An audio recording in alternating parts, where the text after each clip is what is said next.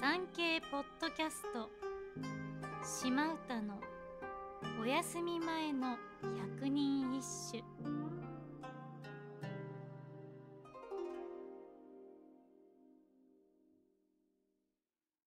第62番。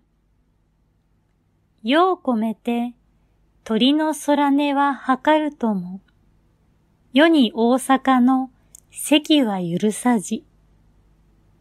清少納言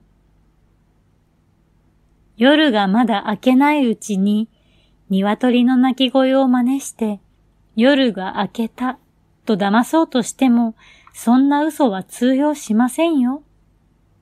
中国の韓国館ならいざ知らず、あなたと私の間にある、この大阪の席は決して開くことはありません。ある夜、男が早々に理由をつけて帰ってしまった。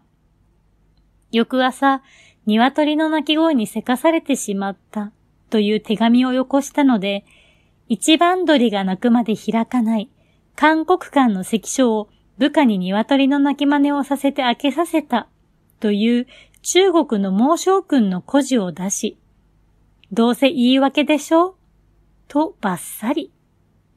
すると男が、関所は関所でも、あなたに会いたい大阪の関ですよ。と平安ダジャレで弁明。そこへこの歌で、いやいやいや、泣き真似でごまかしても大阪の席は開かない。つまり、あなたとは絶対に会わないです。と、さらにバッサリ。清少納言のズバ抜けた知性と教養が伺える歌です。